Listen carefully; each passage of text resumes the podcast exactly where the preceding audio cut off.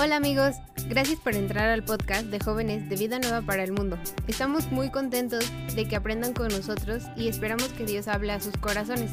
Así que demos inicio a la prédica. Y vamos a continuar con nuestro estudio del libro de Santiago. La última vez eh, nos hablaba sobre los pasajes, eh, llegó hasta el 21, Jason. Entonces, acompáñenme abriendo sus Biblias en Santiago capítulo 1, versículo 22. Vamos a leer de ahí en adelante. La vez pasada eh, vimos lo de Él de su voluntad, nos hizo nacer por la palabra de la verdad y sobre todo vimos la parte de por esto, mis amados hermanos, todo hombre sea pronto para oír, tardo para hablar, tardo para irarse, porque la ira del hombre no obra la justicia de Dios. Por lo cual, desechando toda inmundicia y abundancia de malicia, recibid con mansedumbre la palabra implantada, la cual puede salvar vuestras almas. Hoy vamos a continuar a partir de ahí. ¿Ok? Entonces, Santiago capítulo 1, versículo 22. ¿Ya lo tienen? Échenme una señal de humo cuando lo tengan. Levanten la manita acá, un algo. ¿Ya están? École. Dice, pero sed hacedores de la palabra y no tan solamente oidores, engañándoos a vosotros mismos. Porque si alguno es oidor de la palabra, pero no hacedor de ella, este es semejante al hombre que considera en un espejo su rostro natural porque él se considera a sí mismo y se va y luego olvida cómo era. Mas el que mira atentamente en la perfecta ley de la libertad y persevera en ella, no siendo oidor olvidadizo, sino hacedor de la obra, éste será bienaventurado en lo que hace. Ok, tenemos un objetivo claro el día de hoy, que es ver qué significa este hacer o el ser hacedores de la palabra. Entonces, punto número uno del día de hoy. No es lo mismo oír que hacer. No es lo mismo oír que hacer. Vamos a leer otra vez el versículo 22. Dice, pero sed hacedores de la palabra y no tan solamente oidores, engañándoos a vosotros mismos. Esta palabrita engañándoos viene del griego paralogizomai, para logisomai con G, para logisomai y acento en la I, en la primera, para logisomai. Significa razonar a un lado o justificarse de paso. La palabra se empleaba en la matemática para identificar todos los cálculos equivocados. Es un mal cálculo el que hacemos cuando creemos que podemos solo escuchar de la palabra sin llevarla a cabo y así ser hijos de Dios. Es un mal cálculo, es algo errado de nuestra parte cuando dices, pues yo oigo mucho de la palabra, entonces soy hijo de Dios. No, no es así. Por sus frutos los conoceréis, ¿recuerdan ese? Entonces, ¿qué tenemos que hacer cuando escuchamos la palabra de Dios? Tenemos que ponerla en práctica. Tenemos que ser hacedores de la palabra. Ahora quiero que me acompañen, por favor, a Mateo 7, Mateo 7, 21. Mateo capítulo 7, versículo 21. Si ya lo tienen, échenme o algo por el estilo para saber que ya llegaron. Ándele. Ahora sí oigan las hojitas. ¿Ok? ¿Ya llegaron? ¿Y por qué no hubo U? A ver. Ahí está. Mateo 7, 21 dice, no todo el que me dice Señor, Señor, entrará en el reino de los cielos, sino el que qué? Hace la voluntad de mi Padre que esté en los cielos. Entonces no se trata de nada más ir por la vida diciendo, Señor, Señor, o diciendo, yo soy cristiano, ¿eh? Yo soy cristiano, ¿sabías que soy cristiano? Yo soy cristiano, tú eres cristiano, yo soy cristiano. No por eso se vira el enemigo de nuestras vidas. ¿Cuándo es cuando huye Satanás de nuestra vida? ¿Qué dice la palabra? Resistid al diablo y huirá de vosotros. Eh, someteos pues a Dios, dice Santiago 4.7, este se los leo, someteos pues a Dios, resistid al diablo y él huirá de vosotros. Esta palabra someteos viene del griego jupotazo con doble S y significa subordinar reflexivamente, reflexivamente y obedecer. Subordinar reflexivamente y obedecer. Ok, entonces, ¿qué me toca hacer? Gritarle al diablo, yo soy cristiano, ¿eh? así que fuchi, fuchi, fuchi, tú vete de mi vida. No, me toca reflejar a Dios. El 20 más atrás es el que nos dice justo, todo árbol que no da buen fruto es cortado y echado en el fuego, así que por sus frutos los conoceréis. Entonces, por nuestros frutos nos damos a conocer. El hecho de que yo diga, Señor, Señor, eso no me hace cristiano, eso no me hace un hijo de Dios. Que sí, que yo ponga en práctica la palabra, que yo empiece a reflejar a Dios con mis acciones. Entonces, punto número uno, quedamos, no es lo mismo oír que hacer. Te voy a dar un ejemplo. Si yo oigo un tutorial sobre cómo hacer ejercicio, ¿me voy a poner fuerte? No. Y lo peor es que hay un montón de gente que trata que ven un millón de tutoriales y ya se sienten más fit, nada más porque vi 40 tutoriales en la mañana, ¿eh? ¿Mm? Eso no te hace más fuerte. No, porque no es lo mismo nada más oír que ponerlo en práctica. Entonces, no el hecho de que yo oiga la palabra de Dios me va a convertir en su hijo así nada más. Yo tengo que demostrar si soy su hijo. Oye, pero la salvación no es por obras, por supuesto que no, es por gracia para que nadie se gloríe, pero va juntamente las obras con nuestra fe y con esa gracia que Dios, eh, con la que Dios nos permitió creer en Él. Entonces nuestras obras tienen que dar sí a notar quiénes somos. ¿Vamos bien hasta ahí? Ok, entonces punto número uno, no es lo mismo hacer que diga oír que hacer. Punto número dos, no es lo mismo hacer que ser hacedor. ¿Qué? Ahí te va. Una cosa es que hagas una que otra cosa y otra cosa es que de veras sigas al Señor con todo tu corazón. Seguimos en Mateo 7.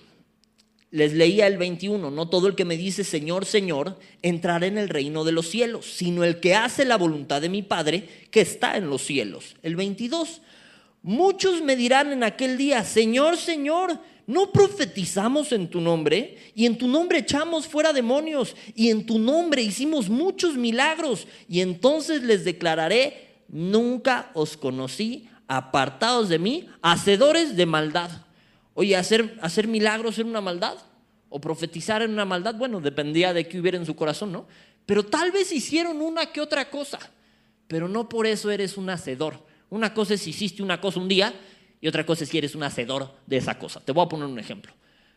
Yo he jugado fútbol como unas 40 veces en mi vida. Soy malísimo jugando fútbol. Así que no me reten a un fútbol, soy malísimo. Siempre soy el que, tú, mejor portero, ¿no? O sea, soy ese. ¿El hecho de que yo haya jugado fútbol me convierte en futbolista? No. Oye, lo he hecho de vez en cuando. Pues sí. Pero ya por eso soy futbolista. Pues no. ¿El hecho de que tú hagas una buena cosa te convierte en hijo de Dios? No. La neta es que no. Ya si yo empiezo, si yo, aparte de que recibí a Jesús en mi corazón y todo, empiezo a poner en práctica las cosas que estoy aprendiendo, ah, entonces por mis frutos me vas a conocer. Si yo veo un chavo que juega fútbol 24/7, tiene las piernas acá como buquetanque y le pagan por jugar fútbol y juega fútbol toda la semana, pues igual y digo, ah, ese cuate es futbolista, ¿no? Ese se ve, lo hace es un hacedor de fútbol.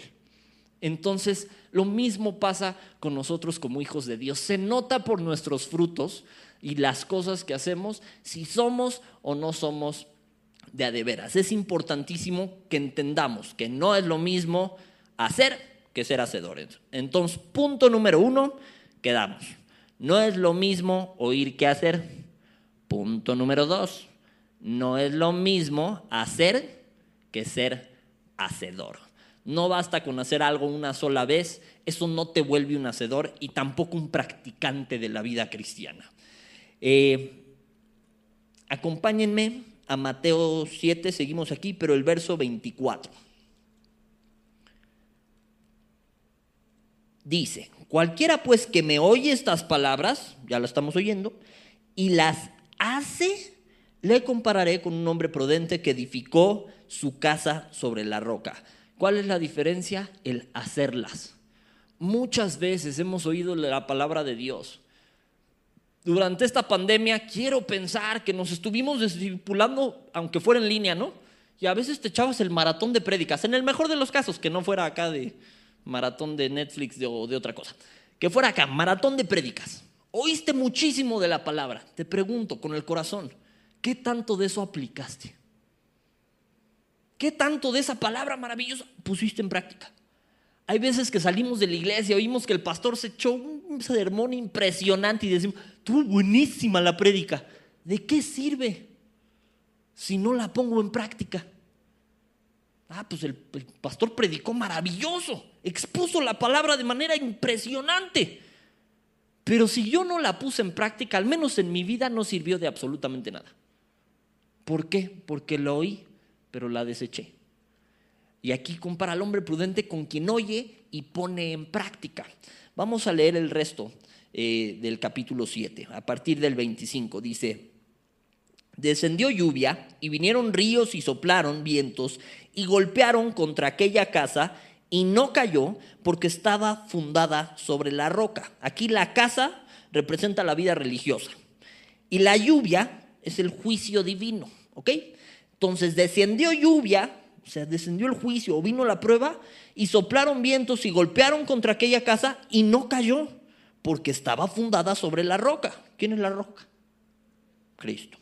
Ok, pero cualquiera que me oye estas palabras, las oye, y no las hace, le compararé a un hombre insensato que edificó su casa sobre la arena y descendió lluvia y vinieron ríos y soplaron vientos y vinieron con ímpetu contra aquella casa y cayó eh, y fue grande su ruina. Más adelante ahorita vamos a ver el par de versículos que quedan. ¿Qué significa esto? ¿Te ha pasado que dices, oye, soy cristiano, de veras sí soy? Pero llega la prueba y no la aguantas ni tantito. Que dices, soy cristiano, pero llega la tentación y caí. Llega la tentación y no, no, aguanté, no la pude soportar. Y a veces incluso le reclamamos a Dios, oye, ¿por qué no estoy aguantando? Si soy cristiano, me reventé 400 prédicas en el mes. ¿Por qué no estoy aguantando? ¿Por qué llega COVID y tiemblo? ¿Por qué? Porque no estamos poniendo en práctica las cosas que estamos escuchando. No le estamos creyendo lo suficiente como para poner en práctica lo que estamos escuchando. El objetivo del día de hoy es ese, que tú y yo, que estamos oyendo estas palabras, saliendito de aquí, las empecemos a poner en práctica. Te daba el ejemplo de un futbolista. Ahora, ojo, que hacer sin una base sólida o sin un fundamento tampoco es la opción. Hay quien va por la vida tratando de hacer mucho bien.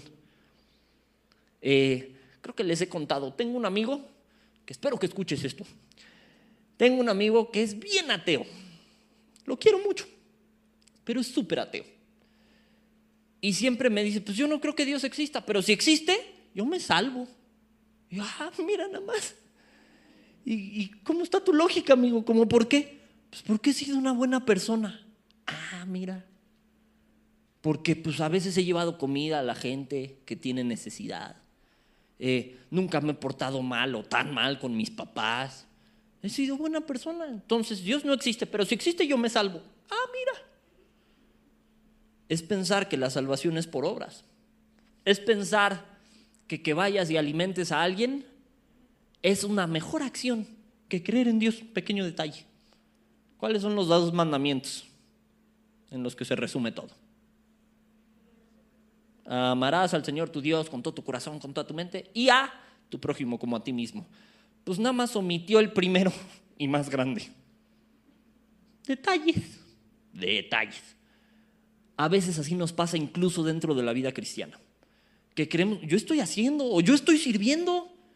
He ido invariablemente todos los domingos a servir en lo que gustes y mandes, en higiene. Me he reventado los baños todos los domingos, entonces ya me salvé. No, no es así. No solo se trata de poner en práctica. Lo que tiene que ser nuestra prioridad es obedecer a Dios. Es que nuestras obras tengan un fundamento cristocéntrico, que estén basadas en la roca. ¿Alguna vez has visto cuando van a construir un centro comercial o algo por el estilo, el hoyo gigante que hacen? Es impresionante. Y una vez me tocó treparme al puente, al puente peatonal y pues se veía pues, por arriba de las vallas esas que ponen, ¿no? Había un hoyo tototototote. Yo dije, pues le van a meter como 15 pisos de estacionamiento a esa cosa o es una plaza subterránea. Hasta que uno de nuestros pastores, que es este arquitecto, me explicó, no, no, es que hacen el hoyo hasta que topan con piedra, para ahí poner el fundamento, para ahí poner la base. Eh, si no topan con piedra, tienen que hacer el hoyo todavía más profundo hasta que topen con piedra. Y si ya de plano no hay, pues ya tienen que poner una base de concreto gigante como plancha para que eso sirva de, de fundamento, de cimiento. ¿Ok? Así tenemos que hacer tú y yo. Tenemos que estar bien cimentados. Porque si no, puedo caer en cometer acciones que no están fundamentadas en Cristo y que caen en ser irrelevantes en cierto sentido porque no estoy haciendo lo que Dios quiere que haga. Si yo hago algo bueno separado de Dios, no me sirve de absolutamente nada. Les voy a decir algo que suena feo. Dios no nos mandó a hacer obra social, es parte de. Es un reflejo de que somos hijos, entonces por lo mismo lo hacemos. Pero si yo solo hiciera obra social sin Dios, Separados de Dios nada podemos hacer. Oye, pero yo di comida a muchísima gente. Separados de Dios nada podemos hacer. De nada nos sirve si lo hacemos separados de Dios, si no estamos fundamentados. Entonces, e, ese nada más como tip. ¿Ok? Entonces quedó claro el punto número uno, que es, no es lo mismo oír que hacer. Punto número dos, no es lo mismo hacer que ser hacedor. Vamos bien. Ok, punto número tres, ejecuta ejecutar lo aprendido urge. Ejecutar lo aprendido urge. Acompáñenme por favor otra vez, vamos de regreso a Santiago. Y vamos a leer Santiago 1, 24, desde el 23. Dice, los espero tantito. Santiago 1, 23. ¿Ya lo tienen? École. Santiago 1, capítulo, eh, capítulo 1, versículo 23. Dice, porque si alguno es oidor de la palabra, pero no hacedor de ella, este es semejante al hombre que considera en un espejo su rostro natural. Recordemos que un espejo en aquella época no era como son ahorita con el vidrio y la cosa atrás que hace que te veas impecable. Los espejos eran de latón o eran de metales pulidos. Entonces, si bien de cerca pues te daban un reflejo medio decente, no eran lo que tú y yo estamos acostumbrados actualmente. Ahorita vamos a profundizar en ello. Su rostro natural, porque él se considera a sí mismo y se va y luego olvida cómo era. Les voy a leer, eh, los que sean muy rápidos, acompáñenme a Corintios, eh, primera de Corintios 13, 12. Los que no, no se preocupen, ahorita se los leo. Primera de Corintios 13:12, se los leo, dice, ahora vemos por espejo oscuramente, mas entonces veremos cara a cara, eh, cara a cara. Ahora conozco en parte, pero entonces conoceré como fui conocido. Entonces esto nos habla un poquito de que tal cual con espejo no se ve tan claramente. Entonces, ¿qué es el ejemplo que nos está poniendo? Alguien que se ve en un espejo, sobre todo en un espejo de aquella época, pues te medio ves, medio distorsionado, pero ves. Dices, ok, ahí estoy, así soy. Chido. No podían tomarse una selfie. Actualmente pues tenemos un millón de selfies, ¿no? Entonces como que ya conoces tu carita y cómo se ve, ¿no? Ya sabes hasta de qué lado posarle y acá de, este es mi ángulo, ¿no? Pero en aquel entonces pues era el espejo que, que no, no daba un buen reflejo.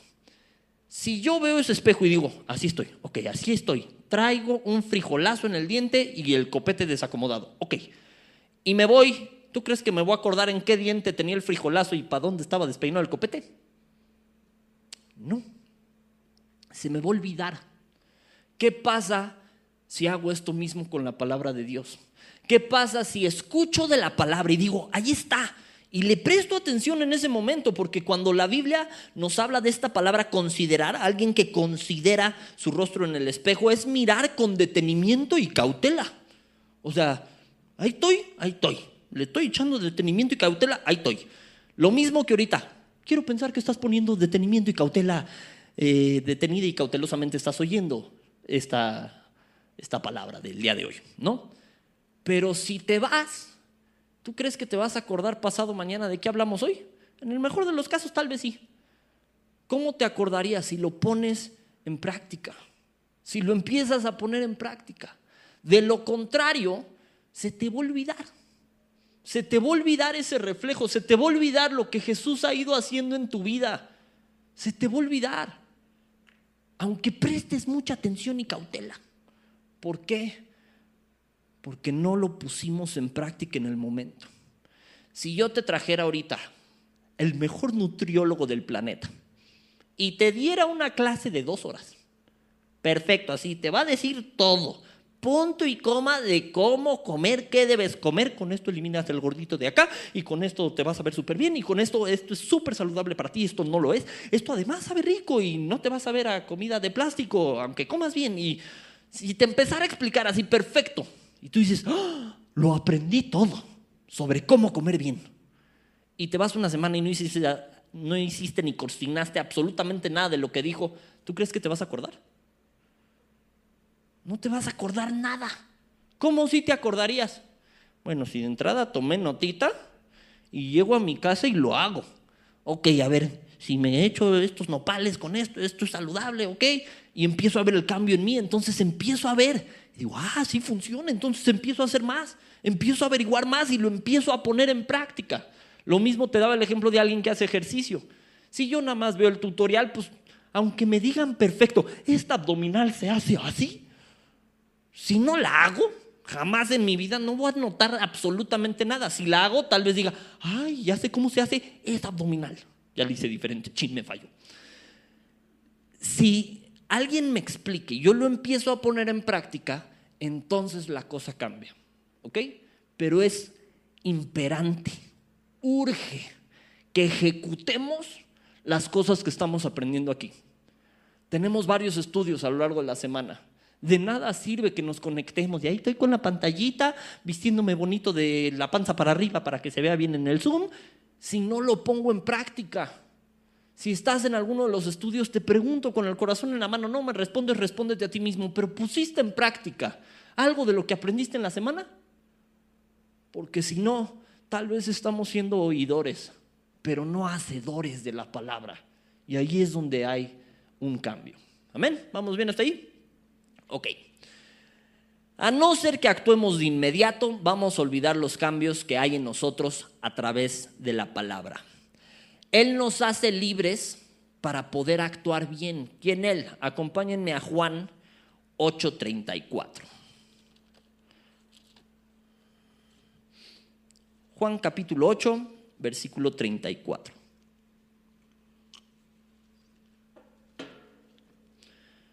¿Ya lo tienen? Échenme un amén, échenme una señal de... Ah, está. Ok. Juan capítulo 8, versículo 34. Mateo, Marcos, Lucas, Juan. Ahí estamos. Dice, Jesús les respondió, de cierto os digo que todo aquel que hace pecado, esclavo es del pecado. Y el esclavo no queda en la casa para siempre. El Hijo sí queda para siempre. Así que si el Hijo os libertare, seréis verdaderamente libres. ¿Por qué les digo esto?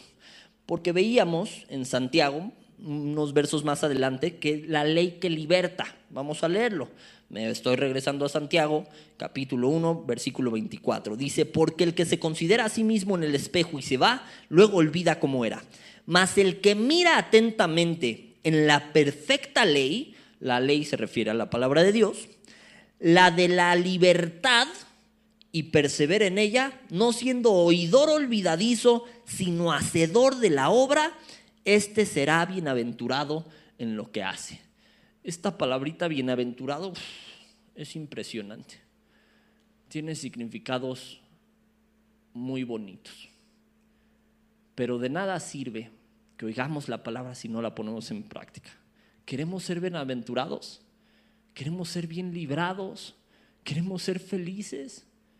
necesitamos empezar a hacerle caso a Dios. Urge. No solo es, ah, pues eventualmente me voy a tener que poner la pila con Dios. Tiene razón. No, urge. Urge que lo que estamos escuchando lo empecemos a poner en práctica. Hoy está raro porque vas a tener que poner en práctica el poner en práctica. ¿Me explico? Lo que te toca ejecutar esta semana es que ejecutes. O sea, que empieces a poner en práctica. ¿Qué? Las cosas que estamos aprendiendo. Si hoy te tocó aprender que estamos poniendo en práctica, pues te toca poner en práctica, aunque ya los hice super bolas. ¿Ok? En resumen, no es lo mismo solo oír la palabra de Dios, que vengamos, que nos sentemos, que escuchemos una bonita prédica, a que de veras la pongamos en práctica. No es lo mismo hacer una que otra cosa de vez en cuando que parezca que soy cristiano a que en verdad lo sea. Un cristiano debe someterse por completo a la voluntad de Dios, obedecer por completo. Y en el momento que yo hago eso, ahí la cosa cambia. Ahí voy a poder ver mi mejor en el reflejo del espejo. Ahí voy a poder ver lo que Dios hace en la vida de alguien, en mi vida, en tu vida, en la vida de quien tú quieras. Ahí se va a empezar a notar. Él nos hace libres para poder actuar bien, para poder decir al pecado no. ¿Somos pecadores? Sí, sí lo somos. Nacimos en pecado. La verdad es que sí. En pecado fuimos concebidos, sí. Pero Él nos permite esa libertad de decirle que no al pecado. Amén. Ahora, aunque alguien te explique perfectamente, te decía, cómo cocinar o cómo saltar con garrocha, o lo que quieras, si no lo ponemos en práctica, se te va a olvidar. Necesitamos ponerlo en práctica. Así es la palabra. Es una verdad que liberta, pero se debe poner en práctica. Esa partecita, apúntala. La palabra es una verdad que liberta, pero se debe de poner en práctica. Es imperante que pongamos la palabra en práctica y que lo hagamos a la brevedad posible para no olvidarla, porque eso es lo que se espera de un hijo de Dios. Ahora, te voy a decir algo que a mí me, conmueve. Hay una historia en la Biblia y es de dos ciegos que seguían a Jesús, tal vez te la he contado. Y a mí me llama la atención estos ciegos porque seguían a Jesús en el camino. Y hay pasajes que cuando los leemos dices, ay, este tiene, tiene mucha riqueza, ¿no? Tiene mucho jugo, tiene mucho de dónde sacarle, ¿no? Cuando yo leo eh, Salmos 37, 5, encomienda a Jehová tu camino y confía en Él y Él hará. Digo, ay, ay, hay mucha tarea ahí, hay mucho jugo. Pero cuando primero leí esta historia que aparece en Mateo de estos dos ciegos que serían a Jesús, la verdad como que la sobreleí. Decía, ah, pues dos ciegos iban siguiendo a Jesús en el camino y le iban diciendo, hijo de David, ten misericordia de nosotros. Entonces, pues ya que llegaron a la casa, Jesús los volteó a ver y les dijo, ¿Creen, este, qué quieren? No, pues la vista. ¿Creen que puedo hacer esto? No, pues sí. Ok, lo sanó y luego les encargó que no se lo dijeran a nadie. Salieron y le dijeron a todo mundo. Yo dije, ah, pues está padre, ¿no? Pero si empiezas a prestar atención, a oír más detenidamente, a escudriñar la palabra, notas más cosas. Ejemplo, eran ciegos, ¿cómo le hicieron para seguirlo? Dices, ah, canijo Dos ciegos iban siguiendo a Jesús. ¿Cómo? Traían un perro, un lazarillo. ¿Cómo? Yo me imagino que por el chanclazo nada más, ¿no? Ahí va. El, ruido, el tumulto, no sé, ¿no? Se toparon con Jesús y lo siguieron. Jesús no se detuvo ahí, se siguió, porque fue hasta que llegaron a donde iban que los atendió. Entonces a Jesús no solo te lo tienes que topar, tienes que seguirlo, mano. Dices, va, se toparon con Jesús, lo siguieron. Jesús les pregunta, oye, pues ¿qué pasa? No, pues ten misericordia de nosotros, la vista. ¿Creen que puedo hacer esto? Imagínate qué pensaron. Oye, soy ciego, mano. Te vengo siguiendo todo el camino. Pues sí, ¿no? O sea, uno pensaría es obvio. ¿Has visto que Jesús varias veces respondía de esta manera? Le llevaban a alguien paralítico, ¿qué quieres que te haga? Pues, pues oye, pues no me sirven los remos, ¿no?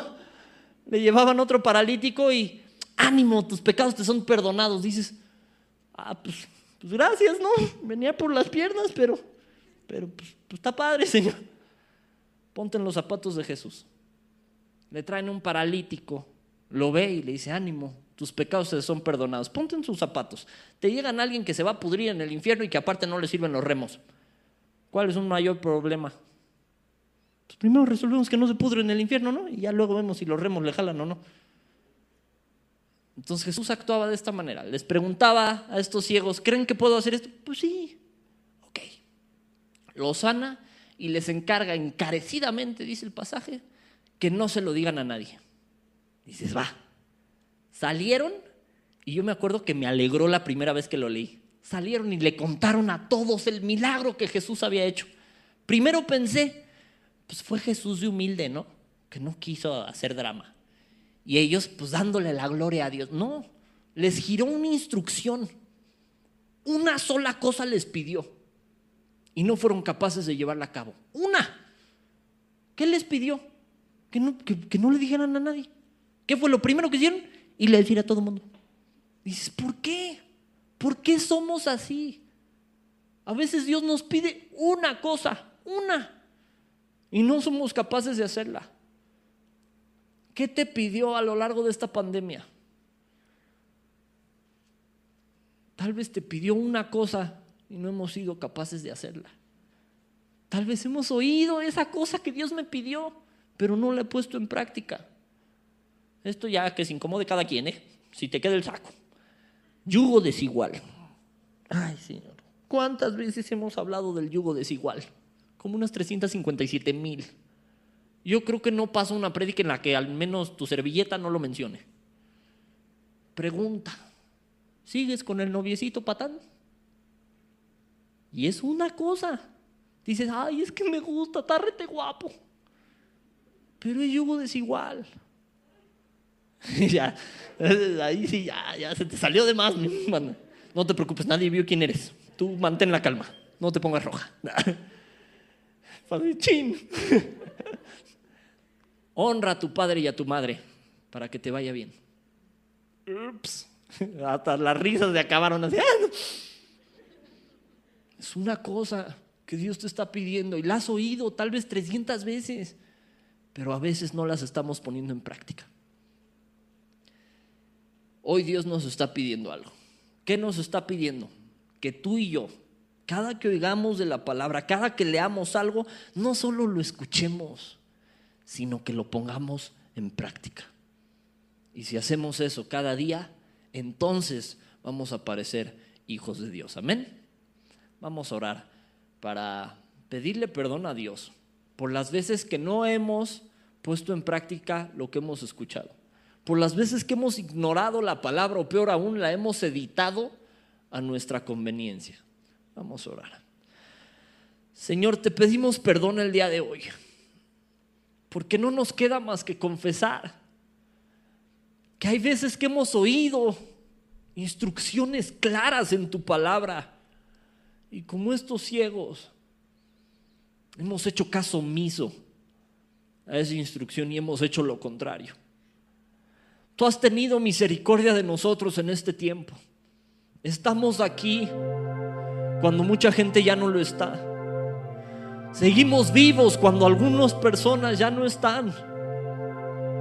Algunos familiares se perdieron, pero nosotros estamos aquí. Tenemos un propósito aún en nuestra vida. Pero a veces no te hemos hecho caso. A veces hemos hecho caso omiso a las instrucciones que nos dices. Y no podemos alegar el no conocerlas. A veces las hemos escuchado. Más de una vez. Más de una vez hemos oído que tú nos amas. Y a veces más de una vez tristemente te hemos ignorado. Hoy no queremos olvidar tu palabra, no queremos prestar oídos sordos a ella. Queremos ser hacedores, no de los que hacen una otra cosa y se van y se olvidan.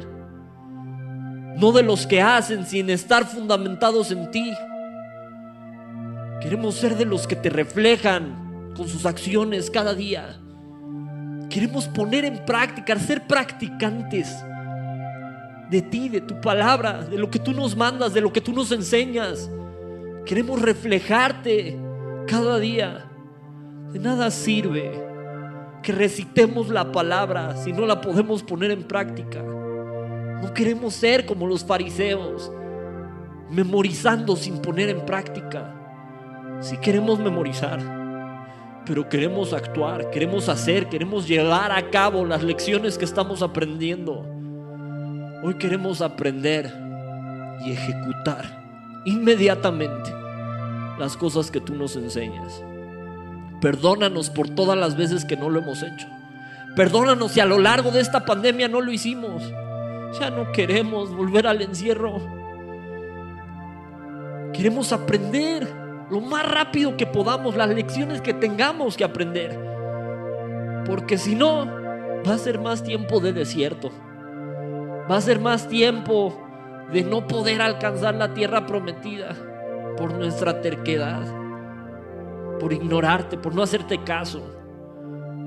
Hoy Señor nos disculpamos por eso. Y por arriba de prometer cosas, simplemente queremos reflejarte como hijos. No queremos prometer algo en especial si no lo podemos cumplir. Simplemente queremos hacer un esfuerzo para parecernos más a ti, para reflejarte como hijos, que se note, que el mundo note, que los que nos rodean noten que tenemos la pila puesta, que estamos dispuestos a hacerte caso en las buenas y en las malas, que no nos va a importar ya lo que el mundo opine de nosotros, porque tenemos un objetivo claro, porque somos tus hijos y vamos a actuar como tales, y por nuestros frutos hemos de ser conocidos. Te amamos Señor Jesús, y en tu nombre poderoso oramos, amén y amén. Ya para terminar, eh, te he estado leyendo Mateo 7 y te quiero leer los últimos dos versículos. Mateo 7, 28 dice, y cuando terminó Jesús estas palabras, la gente se admiraba de su doctrina, porque les enseñaba como quien tiene autoridad y no como los escribas. Te pregunto, ¿cuál era la diferencia entre Jesús y los escribas? Era precisamente que lo que decía, lo hacía. Él no se estaba a medias. Los escribas ponían cargas sobre los demás que no se podían cumplir. Sabían mucho, pero hacían poco. Jesús lo que decía, lo hacía. Fue congruente en su manera de ser, en su manera de vivir a lo largo de toda su vida. Si lo queremos reflejar, tenemos que ser bien congruentes entre lo que aprendemos y lo que ejecutamos. Amén. Con tus donativos y ofrendas ayudas a que el mensaje de salvación llegue a más jóvenes alrededor del mundo. Aunque no puedas llevar la palabra personalmente, de esta manera estás formando parte de la obra de Dios. Si quieres saber cómo donar desde donde estás, te invitamos a que revises la descripción. Por tanto, id y hacer discípulos a todas las naciones.